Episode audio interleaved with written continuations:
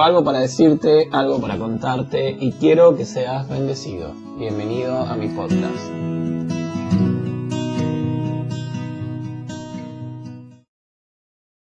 Hola, ¿qué tal amigos? ¿Cómo están? Bienvenidos a un nuevo episodio. Eh, qué lindo es volver a reencontrarnos a través del medio que vos me estés escuchando hoy. No sé de qué lugar me escuchás, no sé de qué país, de qué ciudad, pero qué bueno es poder conectarnos de esta manera. Y hoy quiero hablarte de algo que impactó mi corazón, que habló mi corazón y que me está ayudando diariamente a ser como, a ser más como Jesús. Creo que eh, algo que lo caracterizaba a Jesús era su misericordia, era el, el ser compasivo, era el amar. Y esas son las cosas que impactan mi corazón de características de Jesús.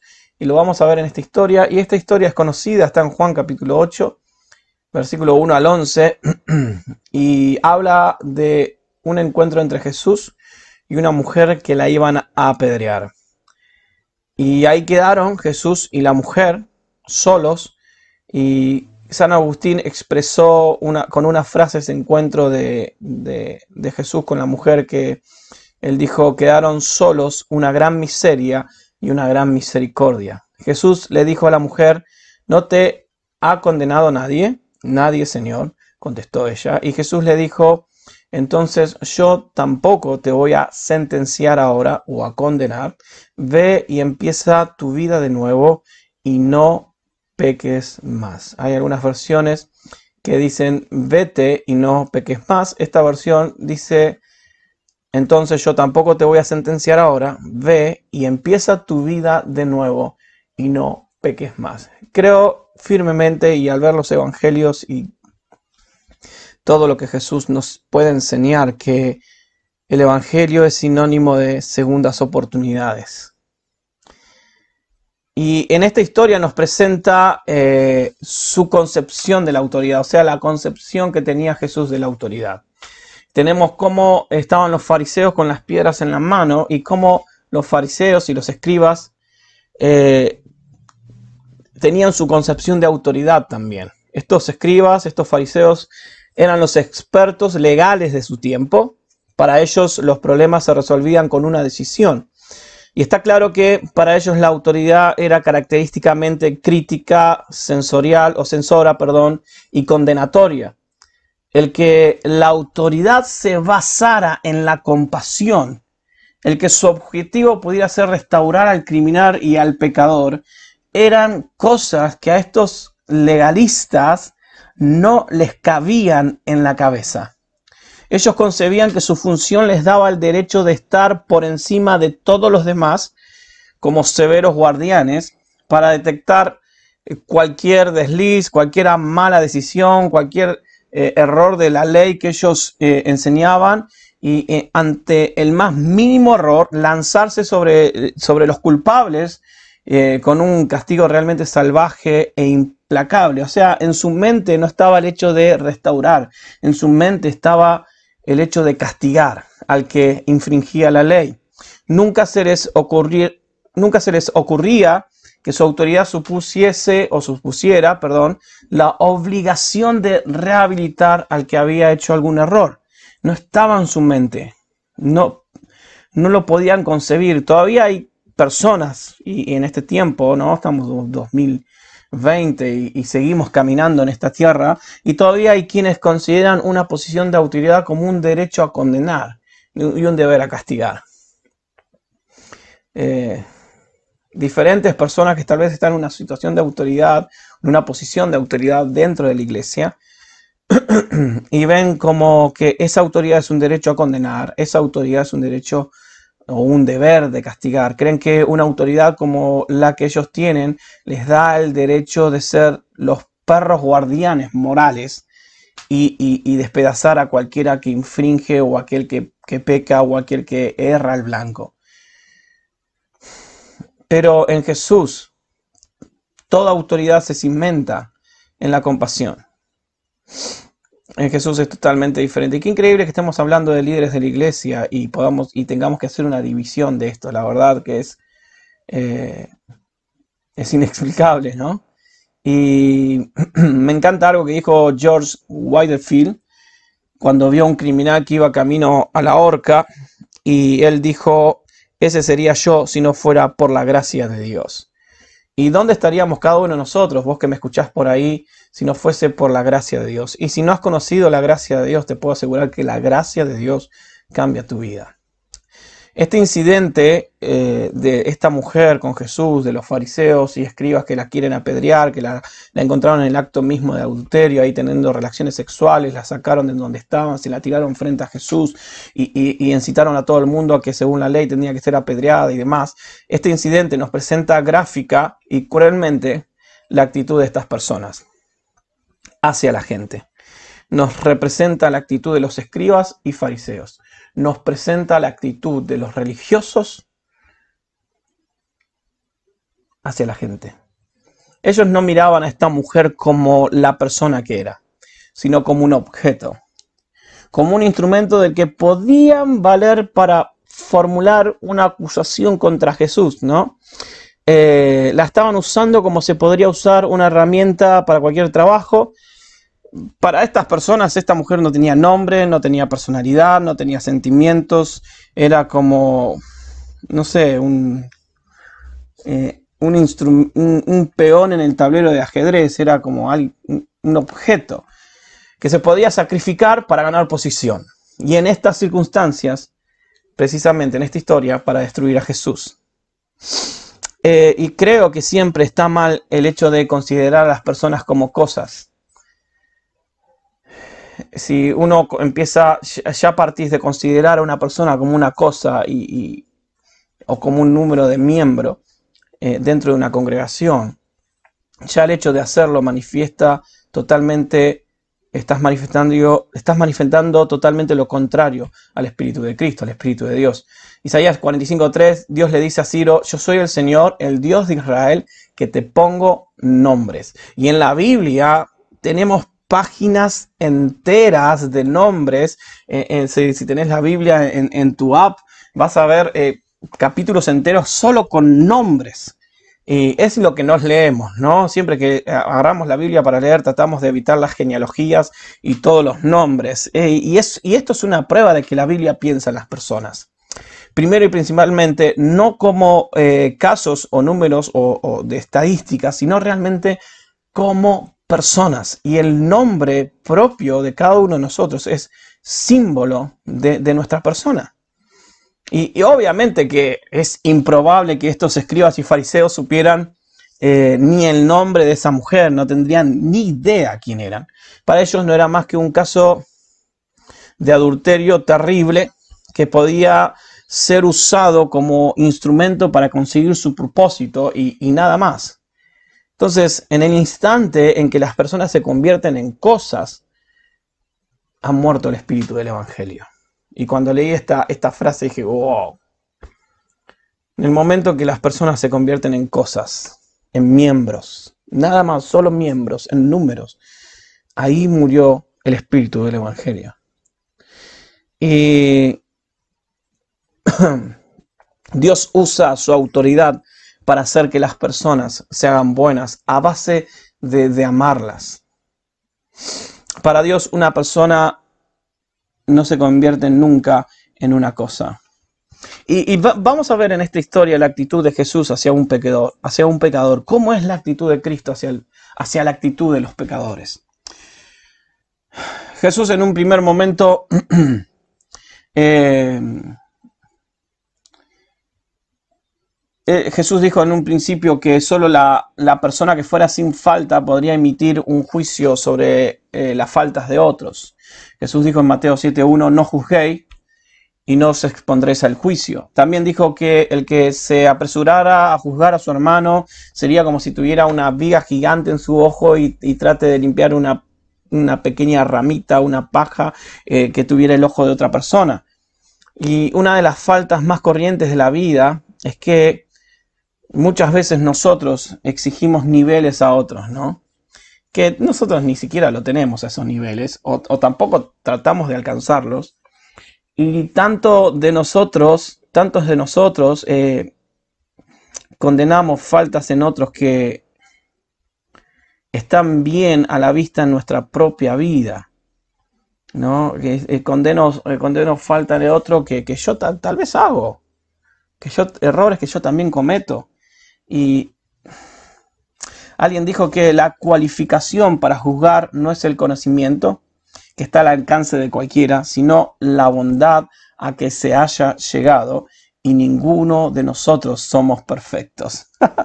a veces yo juzgo a la persona o, a veces eh, eh, exigimos niveles a otras personas que ni yo pretendo alcanzarlos, ¿no? Y esto de las redes sociales nos ha llevado a convertirnos como, eh, creo que el tomar un, teclado con, con, con, con, internet y empezar a escribir en muros de personas que están haciendo, que hacen, creo que somos como estos fariseos, agarramos la piedra y la tiramos. Eh, tiramos la piedra y escondemos la mano. Era también uno de los primeros eh, principios de Jesús el hecho de que nuestra primera reacción hacia alguien que ha cometido un error debe ser la compasión. Y yo quiero preguntarte hoy, X persona de, la familia de la fe que comete un error, ¿cuál es tu primera actitud? y creo que más de uno de nosotros estaríamos en la bolsa de los que tomaron la piedra. Pero Jesús, uno de sus primeros principios, era que la primera reacción hacia alguien que ha cometido un error, no le vamos a poner nombre a ese error, un error, debe ser la compasión. Y es interesante la labor del médico, ¿no? Se ha dicho que el primer deber del médico es a, veces curar, eh, aliviar, siempre ofrecer consuelo. Y cuando nos encontramos frente a alguien que ha cometido un error, y quiero que me escuches bien, nuestro primer sentimiento debería ser no el hecho de que no voy a tener nada que ver con una persona que sea capaz de hacer semejante cosa que hizo, sino que nuestro primer sentimiento tendría que ser eh, qué puedo hacer para ayudar a esa persona, cómo puedo yo tratar de, eh, de anular las consecuencias de ese error. O sea, sencillamente tenemos que tener esta actitud de aplicar a los demás la misma misericordia compasiva que querríamos que nos muestren a nosotros si nos hubiese pasado algo igual. No parece tan sencillo, pero eh, creo que las redes y, todo lo que tenemos en nuestra era de comunicación ha, facilitado el tirar piedras. a veces eh, hago un recorrido por algunas redes sociales y, veo como a pastores de renombres, eh, no voy a nombrar a ninguno porque no viene al caso, pero el punto es, es que somos, eh, acá en Argentina decimos gatillo fácil cuando alguien le gusta tirar tiros rápidos, somos de piedras fáciles, ¿no? Somos de, agarrar la piedra enseguida, no sé, a veces no, hay piedra, pero encontramos una piedra para revolearla, eh, para tirarla. Y es muy importante que comprendamos exactamente cómo trató a Jesús aquella mujer. Bienaventurados los misericordiosos, porque ellos hallarán misericordia. ¿No? Y es fácil sacar una impresión totalmente errónea y llegar a la conclusión de que no, porque Jesús eh, perdonó con, facilidad a esa mujer y, y, tomó de manera liviana el pecado que hizo, ¿no? Podemos tener ese pensamiento, como si el pecado no tuviera importancia. Pero lo que Jesús le dijo fue, yo no te voy a condenar ahora mismo, vete y no peques más. De hecho, Jesús lo que estaba haciendo no era suspender el juicio y decir, no te preocupes, todo está bien, sino que lo que Jesús dijo fue, no voy a dictar una sentencia definitiva ahora, ve y demuestra que puedes mejorar. Has pecado, vete, no peques más. No, no peques más y, yo te voy a ayudar todo el tiempo. Cuando llegue el final, ahí vamos a ver cómo has vivido. O sea, eh, vamos a ver un poco la actitud de Jesús hacia el pecador. Y la actitud de Jesús lo primero que implicaba era que eh, una segunda oportunidad. Qué lindo escuchar eso, ¿no? Cuando reprobas un examen y, tienes un recuperatorio. Oh, o, cuando uno metió la pata en el laburo, en el trabajo, y, de golpe te dice tu jefe, bueno, vamos a intentarlo de nuevo. Oh, qué bueno escuchar esta palabra segunda oportunidad. Estas dos palabras, perdón, segunda oportunidad. Es como que si Jesús le dijera a la mujer que estaba ahí frente a todos y, esperando las piedras, eh, después lo que recibió no fue piedra, sino a Cristo mismo. ¡Wow! Tremendo eso. Sé que has estropeado las cosas, pero la vida no se terminó. Yo te doy otra oportunidad la de redimirte a vos misma. Impresionante. Ella estaba esperando las piedras y puedo, mm, tal vez usamos un poco la imaginación, ¿no? Eh, ahí tirada en el piso, habrá pasado vergüenza frente a todos. Y cuando el resto se fue, Jesús termina de, ignorar a esa gente y se dirige a la mujer y, y les dice estas palabras. Alguien escribió por ahí cómo me gustaría que hubiera algún lugar encantado que se llamara la tierra de empezar otra vez, en la que nos despojáramos a la entrada de todos nuestros errores, estreses y, e inútiles angustias egoístas, como el que se quita un abrigo viejo, pesado, frío de la lluvia, para no ponérnoslo ya nunca jamás. En Jesús tenemos el Evangelio de la segunda oportunidad. Jesús mira a la mujer y dice, estás viva, todavía hay oportunidad, yo te doy una nueva oportunidad. Él está siempre intensamente interesado, no solo en lo que una persona ha sido, sino en lo que una persona puede llegar a ser. Jesús está interesado en vos, no en lo que ha sido, solo en eso, sino en lo que vos podés llegar a ser. Él, él no dice que lo que hemos hecho no importa. Las leyes y los corazones quebrantados siempre importan, pero Él está seguro de que todos tenemos futuro, tanto como un pasado.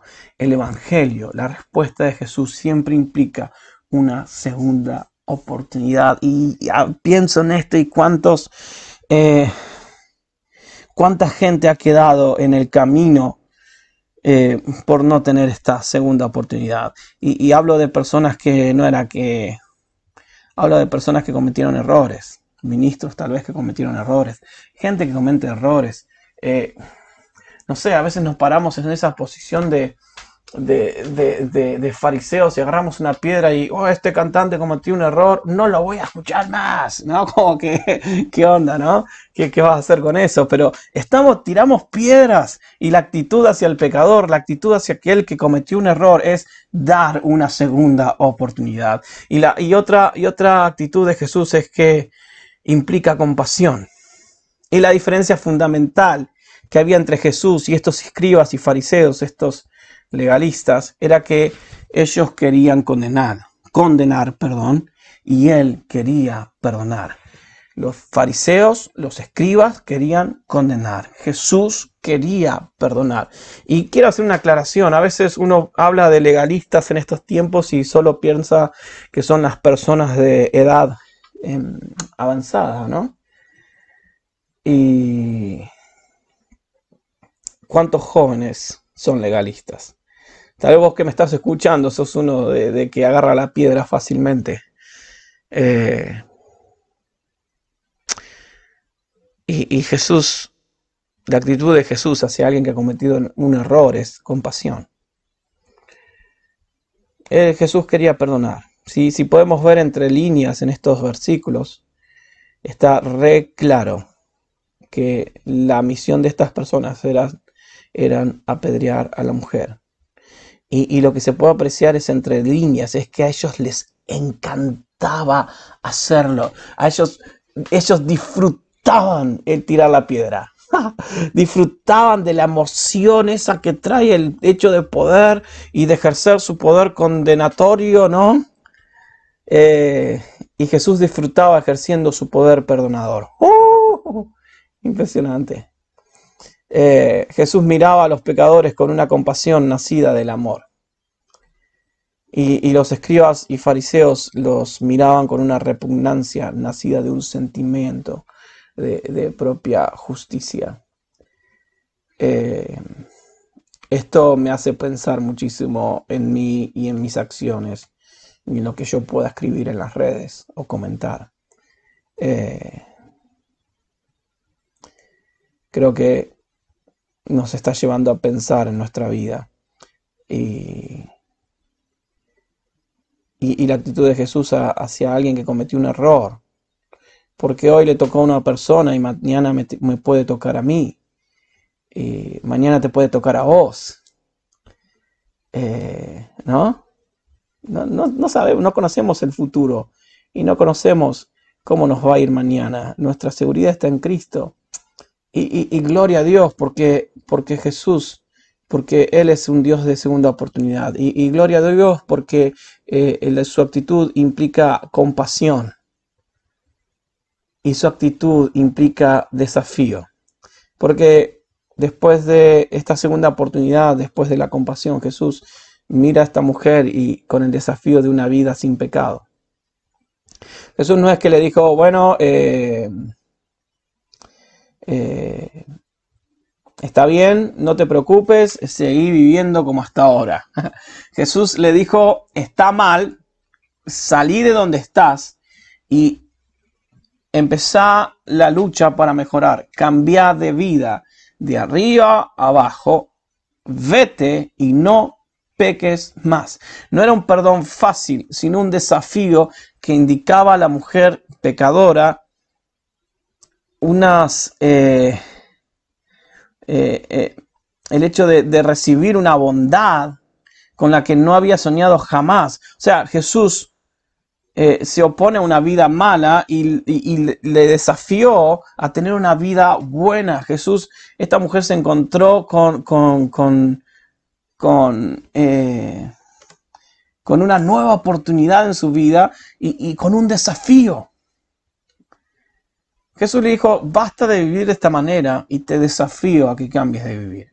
Y esto me hace acordar cuando Jesús se encontró con el paralítico del estanque, que en el momento en que, él que este paralítico decidiera eh, pararse, su vida iba a cambiar. Por eso Jesús le pregunta, ¿estás seguro que quiere ser sano? Y, cuando mira a esta mujer y, recibe bondad y recibe compasión, también implica un desafío y creo que el hecho de, vivir para Jesús implica desafío para nuestra vida, porque como dijo Pablo, vamos dejando este, este hombre carnal y vamos muriendo diariamente. Y esta mujer se encuentra con Jesús, su vida iba a cambiar, pero iba a tener el desafío de cambiar de vida completamente. Y la actitud de Jesús también implica creer en la naturaleza humana. Si, si, lo pensamos, eh, nos vamos a dar cuenta que que es realmente alucinante el hecho que Jesús le diga a esta mujer que había arruinado su reputación totalmente, ¿no? Esta mujer se había, se había arruinado su vida. Que Jesús le diga, vete y no peques más. Eh, lo maravilloso y, y alentador era ver la fe que tenía Jesús en la persona. Porque Jesús ve a esta mujer y le dice, vete y no peques más. ¡Wow! O sea, Jesús cree en vos. Dios cree en tu vida, en que vos puedes salir adelante. Cuando se encontraba con alguien que, se había descarriado, que, que, se había equivocado, eh, Jesús nunca le decía, eres una persona miserable, no, no cambias más, sin remedio. Y cuántas cosas a veces escuchamos eh, o alguien ha escuchado de, sus progenitores, ¿no? sino que cuando Jesús se encontraba con una persona que había errado el blanco, Jesús le decía, vete y no peques más. Él creía que con su ayuda el pecador podía llegar a ser un santo. Impresionante. Jesús cree en vos. Imagínate yo empezar a amar al prójimo de esta manera que amaba a Jesús. Imagínate vos empezando a usar las redes sin para no solamente, no realmente de ninguna manera tirar piedras, sino empezar a amar. Qué, qué diferente sería todo. El método de Jesús no consistía en apabullar a la persona con, el conocimiento, que seguramente ya tendrían de su propia miseria, ¿no? Eh, cuando alguien viene a confesar un error, ya, ya su, su cabeza lo, lo, aniquiló juzgándolo y, ya está ahí, ya, ya sabe, ya tiene conocimiento. Y, Jesús no le, no le mostraba su error, sino que Jesús lo que hacía era inspirarlas. Inspirar a la persona con ese descubrimiento eh, de que eran santos en potencia, de que su vida podía cambiar, de que él confiaba que su vida podía salir adelante. Y, y eso en la mujer fue como, como una chispa que encendió su corazón. Y también la actitud de Jesús hacia el pecador es que implicaba advertencia. nos encontramos cara a cara con la lección eterna. Jesús le dio a aquella mujer la posibilidad de elegir.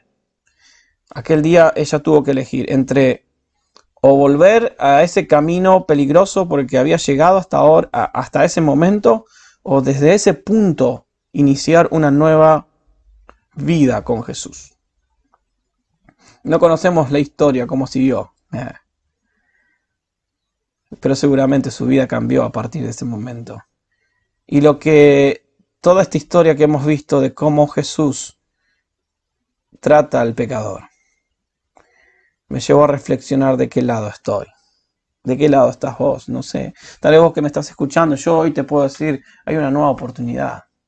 Dios cree en vos. Dios sabe que con su ayuda vas a salir del lugar que, estás. él, te ama y Él te da misericordia. Él, te desafía a cambiar de vida y lo vas a lograr. Eh, Jesús siempre te va a mirar con compasión él disfruta perdonarte, disfruta ejercer su poder y, restaurarte. Eh, o también esto me lleva a pensar es que yo tengo una piedra en la mano o ignoro a los fariseos y empiezo a amar al que está perdido. A veces perdemos tanto el tiempo ¿no? en, discutir con los fariseos y, lo que estaban haciendo. ¿Qué piensas tú? ¿Estás mal? Y Jesús ignoró a los fariseos y él decidió amar al pecador.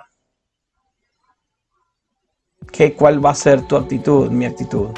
Yo quiero dejar las piedras a un costado, ignorar a los fariseos y escribas, ignorar a estos que disfrutan tirar piedras. Y, quiero empezar a amar y seguir a aquel que ama y disfruta restaurar vidas y perdonar, porque fue lo que me pasó a mí.